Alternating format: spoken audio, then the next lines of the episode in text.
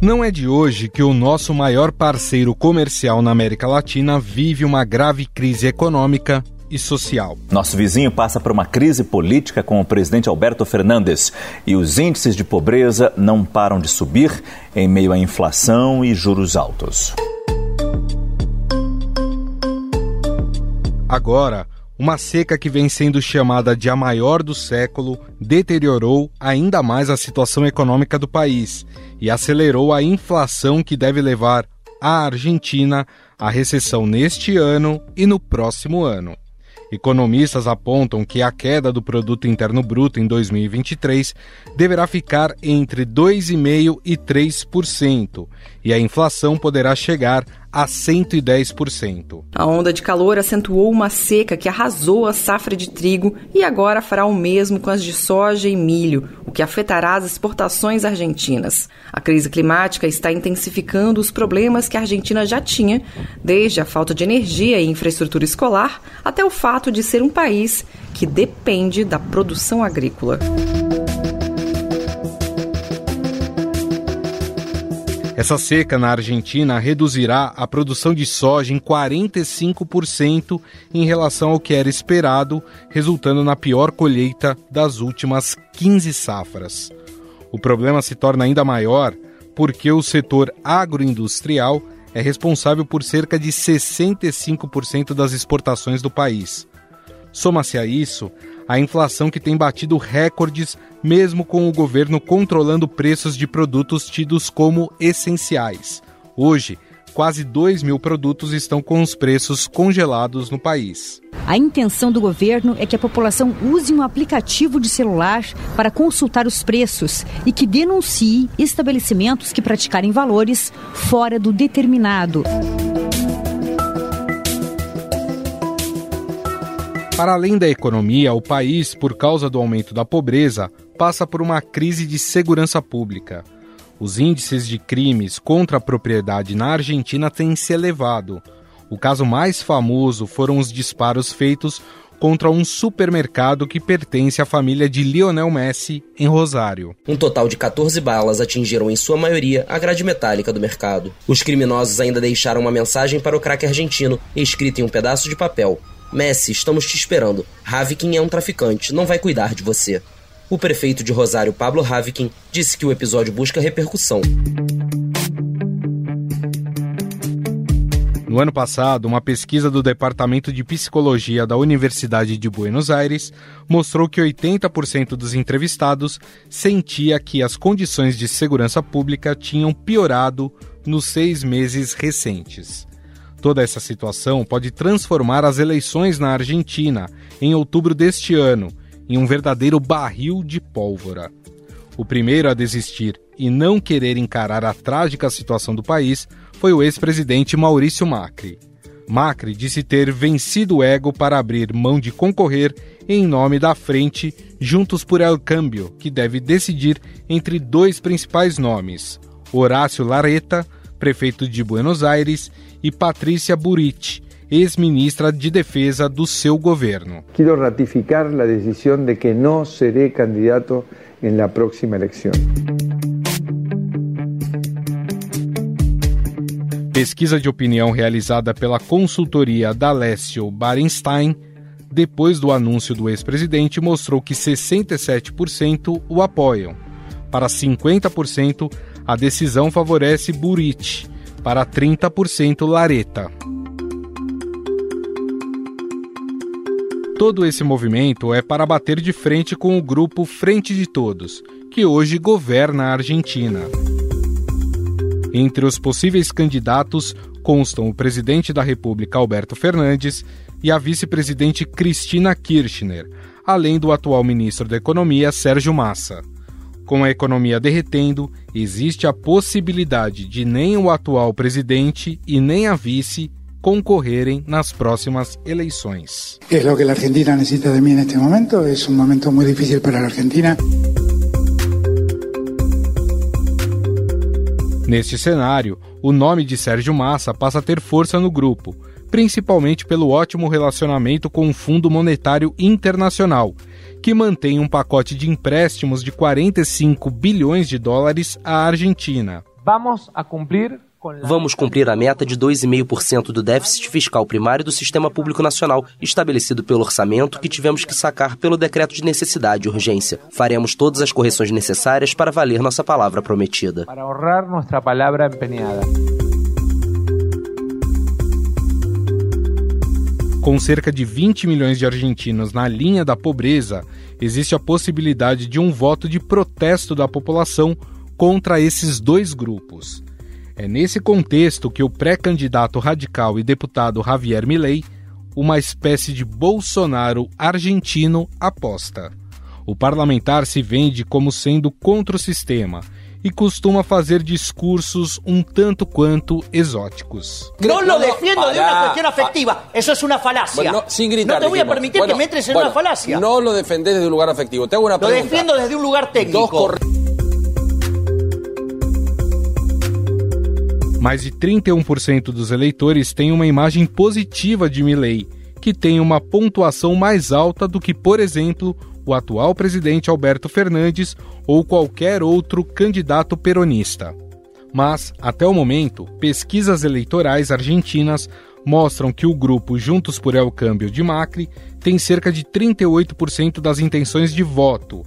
O governista à frente de todos tem 34% e Milley cerca de 20%. Afinal, como a situação econômica da Argentina vai refletir nas eleições de outubro? Existe a chance do país eleger alguém com o perfil de Jair Bolsonaro como represália? Sobre esse assunto, vamos conversar com o pesquisador associado do FGV Ibre, Fábio Giambiage.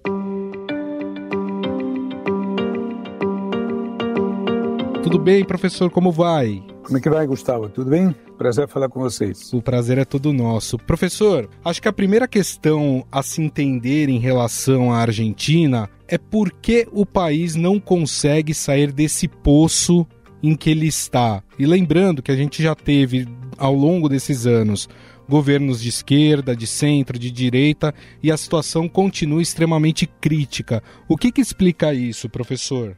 Certamente é, é, difícil encontrar uma explicação que eh, se restringe apenas aos últimos anos, porque isso tem fundamentos históricos muito claros. Eh, a Argentina é um país com dificuldades ancestrais, né? quase que seculares, para que as pessoas, os principais grupos políticos, se coloquem de acordo entre si e isso, nos últimos tempos, alcançou o paroxismo. Interessante que, partindo do suposto de que é muito difícil num contexto econômico como o que o país está vivendo, imagine o que seria a vida com 102% de inflação e com queda do PIB de 3%. Isso vem se somar a toda uma longa série de eh, decepções que vem de longa data, mas, como eu estava dizendo, numa situação como essa, é obviamente muito difícil imaginar que o governo vai ser vitorioso. Eu diria que 99 de cada 100 analistas políticos na Argentina julgam que o governo vai perder as próximas eleições. Então, na verdade, o, o debate se dá principal não entre governo e oposição, e sim entre as linhas de oposição acerca de eh, quais, quais deverão ser as teses eh, vitoriosas. E aqui há um certo paradoxo, no sentido de que, por um lado, não há como negar que quando você tem sucessivos governos que fracassam, é difícil não concluir que há um problema com o país uhum. e não com o partido A ou com o partido B. Que se o partido A, o partido B, o partido C, todos eles foram governo e todos fracassaram, talvez tenham algum problema que vai um pouco além das ideias de um país de um partido específico. Ao mesmo tempo, a Argentina é um país com elementos, aquilo que aqui eh, se chama de genericamente, não é no debate local de, de corporações, interesses enraizados, etc. Na Argentina está associada, em alguns casos, à, à existência de, de verdadeiras eh, máfias, em alguns casos, e aí você tem um debate entre eh, um segmento da oposição que tem a filosofia de que para governar um país como a Argentina você precisa fazer grandes acordos políticos que abranjam um apoio em torno de 70% do parlamento, e é aquilo que tem sido vocalizado pelo prefeito de Buenos Aires que é visto como mais moderado, Horácio Rodrigues Larreta, e eh, eh, a tese associada à candidata Patrícia Bullrich, que, na minha modesta opinião, hoje talvez seja a favorita para ser a próxima presidente dos argentinos, respaldada implicitamente pelo Maurício Macri e que eh, defende a ideia de que você tem que adotar medidas eh, enérgicas para vencer eh, certo tipo de máfias que impedem eh, a, o país de avançar. Então a gente vai ver um debate bem eh, intenso, principalmente na fase das primárias, acerca dos rumos a seguir. É, aliás, ela, é, inclusive, que tem esse apoio do Macri, Macri que já anunciou que não será candidato é, nas eleições de outubro, mas ela tem um discurso muito forte em relação à segurança pública, que se tornou um problema muito sério na Argentina e a gente sabe que é um problema ocasionado pela quantidade de pobreza que hoje existe na Argentina. Apesar dos índices é, de violência, é, quando tange a questão de homicídios, ainda serem os mais baixos da América Latina, os crimes contra a propriedade têm aumentado no país. É, ou seja, a população começa a se identificar com aquele candidato que começa a tratar a questão da segurança pública com um pouco mais de ênfase, né, professor? Sim, eh, particularmente essa semana houve um episódio realmente eh, dramático. Na verdade, foram dois episódios sucessivos, já, já passo a explicar, que são um pouco emblemáticos eh, dessa situação assim que, nas palavras de um colega seu jornalista argentino, Alfredo Leuco, estão colocando o país a um milímetro da barbárie. Os ônibus é, são um elemento de transporte coletivo muito utilizado na, na, na, Argentina. Teve um motorista de ônibus que foi assassinado de uma forma particularmente fria num, num assalto por um bandido, um assalto para levar o dinheiro do ônibus, uma coisa assim. E isso acabou detonando, foi uma, uma convulsão no meio dos motoristas de ônibus isso acabou gerando uma convocação para uma passeata na manhã seguinte, seguida por uma conclamação a uma greve, que é sempre um, um distúrbio enorme numa grande metrópole como, como Buenos Aires. Isso acontecia na província de, de, de, Buenos Aires. Vamos entender o seguinte: tem Buenos Aires capital e tem Buenos Aires eh, província de Buenos Aires, né? Uhum. É o mesmo nome, mas são realidades sociopolíticas completamente diferentes. E, sendo que episódios desse tipo já tinham acontecido várias vezes ao longo dos últimos eh, 15, 20 anos, só que eh, há um personagem muito importante, quer dizer, importante da política argentina, que é o Sergio Berni, que é uma pessoa muito vinculada com o, os Kirchner. Ele foi, inclusive, secretário de Segurança do governo federal quando a Cristina Kirchner era presidente e hoje é secretária de Segurança da província de Buenos Aires, que seria como ser secretária de Segurança do Estado de São Paulo. É uma posição politicamente muito importante e, e, e muito em evidência quando acontecem esse tipo de, de crimes. E essa pessoa é extremamente marqueteira, isso é, ele é famoso na Argentina, quando, quando acontece alguma coisa, ele vai ao local, pronuncia palavras fortes, diz que isso não vai se repetir, que o governo está agindo, etc, etc. Primeira vez que uma autoridade faz isso, eh, impressiona, sensibiliza, etc. Segunda vez, as pessoas já começam a desconfiar de que muito lerolero e pouca ação. A terceira vez, as pessoas já ficam eh, irritadas. E ele ontem cometeu eh, o erro, né? porque claramente foi um, um, um erro à luz do que aconteceu, foi lá se envolveu num bate-boca. Você pode imaginar eh, eh, o estado emocional numa situação em que você tem um conjunto de dezenas ou, ou centenas de motoristas de ônibus com o colega que acaba de ser eh, assassinado, digamos, o, o cadáver ainda quente. Aí o secretário de Segurança, de certa forma, a segunda pessoa mais importante da província, depois do governador, se envolve num bate-boca e ele passou a ser literalmente linchado. As pessoas começaram a jogar pedras nele, ele, ele foi golpeado, ele saiu de lá com traumatismo craniano diretamente para o eh, eh, hospital. Não corre risco de vida, mas eh, um pouco mais ele poderia eh, ter sido morto num episódio de violência assim eh, impressionante e um pouco emblemático desse estado de eh, selvageria que impera quando você não tem mais confiança na, na, na justiça. Uhum. Então, eh, qual é a questão? Eh, isso certamente está associado ao fato de que eh, a Argentina hoje é um país muito empobrecido em relação ao que foi historicamente, não é? E hoje a, a, a pobreza alcança 40% da população. É um país que era uma espécie de Europa da América Latina, não é? Até 40 anos atrás, 50 anos atrás, e hoje é mais um país da nossa triste América Latina, com todos os indicadores sociais eh, de, de, pobreza, eh, eh, etc. Tá? E, e talvez, eh, junto com a, com, com a inflação, o principal desafio a ser encarado pelo próximo governo.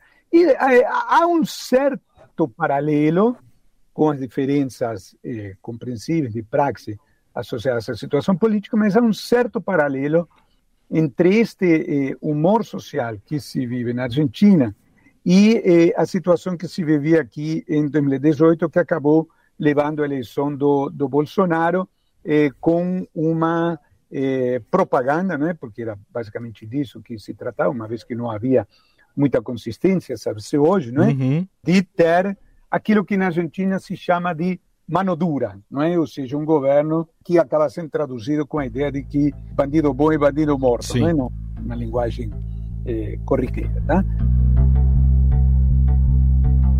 Eu queria pegar esse gancho que o senhor citou, professor, do Jair Bolsonaro aqui no Brasil. A gente viu esse fenômeno acontecer aqui no Brasil, é, ele usar é, o fato de você ter uma economia que estava ruim, é, também questões sociais ruins, para fazer o seu nome conseguir chegar ao posto de presidente da República.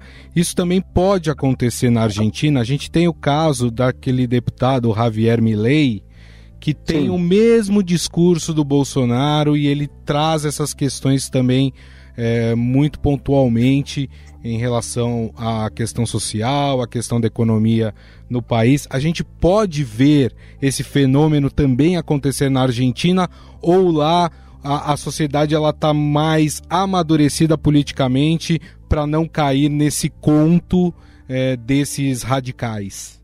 Sem dúvida nenhuma, na verdade isso já está eh, eh, acontecendo e o que, que ocorre? A Argentina no passado tinha governos peronistas, governos não peronistas fracos que fracassavam e governos militares. Eh, felizmente o ciclo militar se encerrou em 1983, já estamos com 40 anos, vai fazer esse ano de, de democracia, mas a democracia, sem dúvida nenhuma, deixou eh, a desejar esses 40 anos acumularam uma dívida da classe política em relação à sociedade, porque o país é muito diferente daquilo que se imaginava nos sonhos de 1983. E aí, nesse processo, você teve os radicais. Aqui há uma questão de terminologia a ser esclarecida para quem está nos assistindo e não acompanha tão de perto a Argentina. Hum. Os radicais eh, não tem nada de radical, na verdade, é um partido de centro, é o partido do ex-presidente eh, Raul Alfonsín, se chama UCR, União Cívica Radical,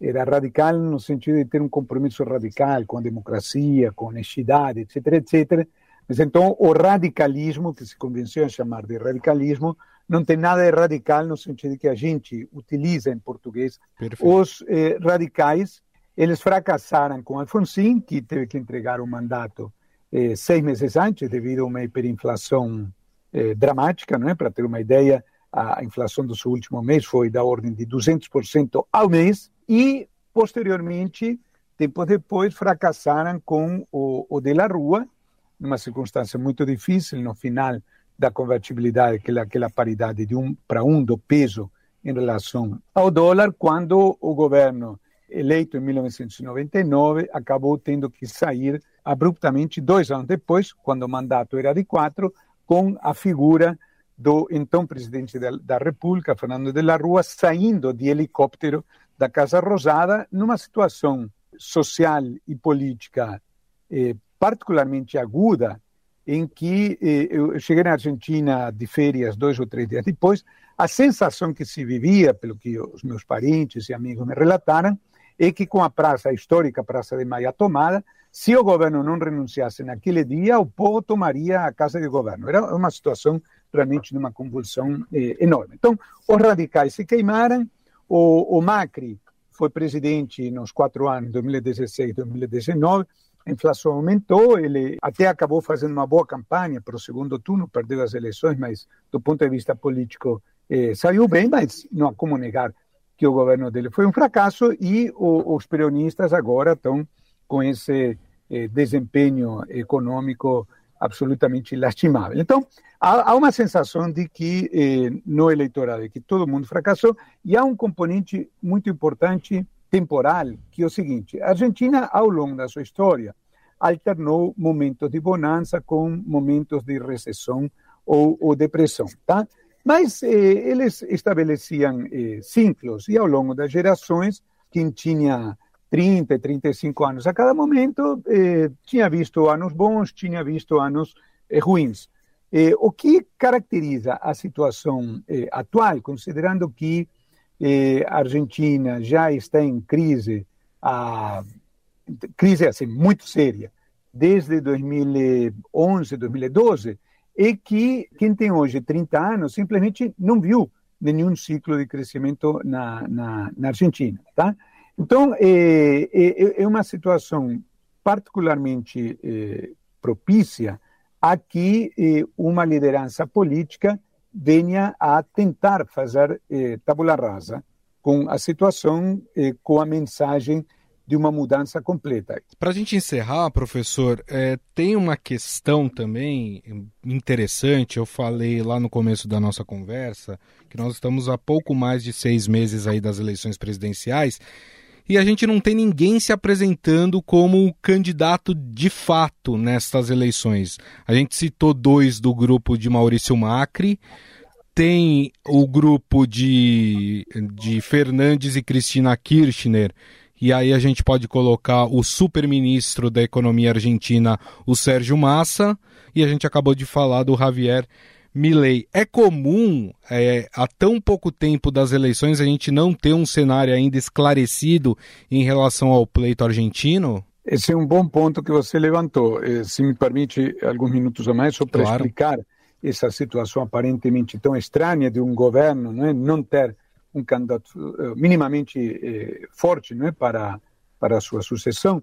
Qual é a situação? Eh, o presidente, embora Alberto Fernandes, embora possa formalmente ser reeleito, porque ele está no seu primeiro período, evidentemente, com recessão, com mais de 100% de inflação, a tarefa é, é, é hercúlea.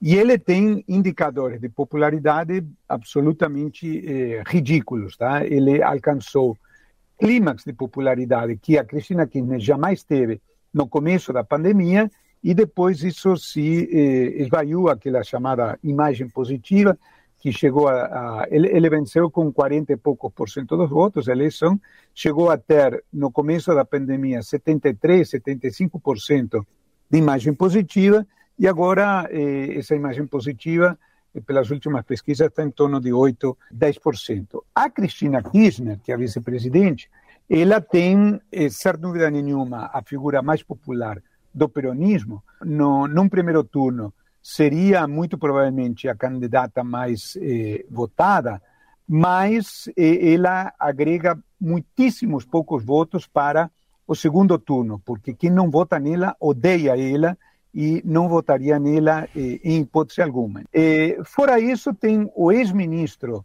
da Cristina Kirchner, o Axel Kicillof, que ele é governador da província de Buenos Aires, e curiosamente, apesar dessa situação que eu descrevi, hoje ele é o favorito para ser reeleito na província de Buenos Aires. Aqui é necessário esclarecer duas coisas. Primeiro, que a oposição lá está dividida, e segundo, que eh, em Buenos Aires, na, na província, não tem segundo turno. E ele dá um braço para não ser elevado à posição superior de candidato a, a presidente, porque ele sabe que perderia. Tá? Quando o Massa, o ministro da Economia, assumiu, ele era visto naturalmente, como, potencialmente, como um presidenciável.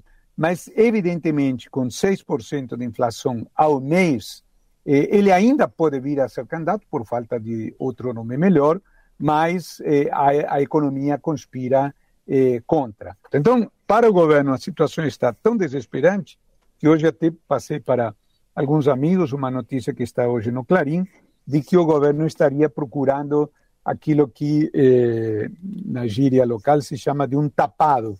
Um tapado é assim, alguém que você não não imagina e de repente você descobre e ele aparece como candidato, alguém que não estaria sendo cogitado na, nas listas uhum. e seria aparentemente o presidente da IPF, que é, mal comparando a Petrobras eh, de lá, que seria um dos poucos empresários próximos do, do governo, porque ao longo do tempo a maior parte do empresariado foi se distanciando do governo.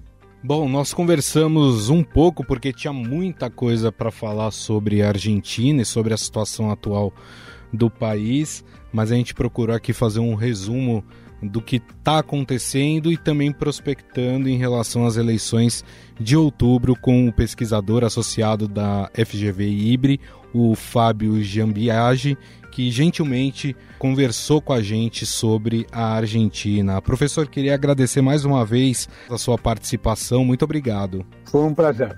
Um abraço.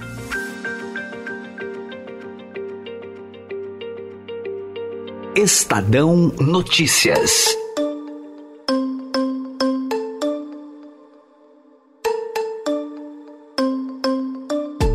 O Estadão Notícias desta segunda-feira vai ficando por aqui. Contou com a apresentação minha, Gustavo Lopes.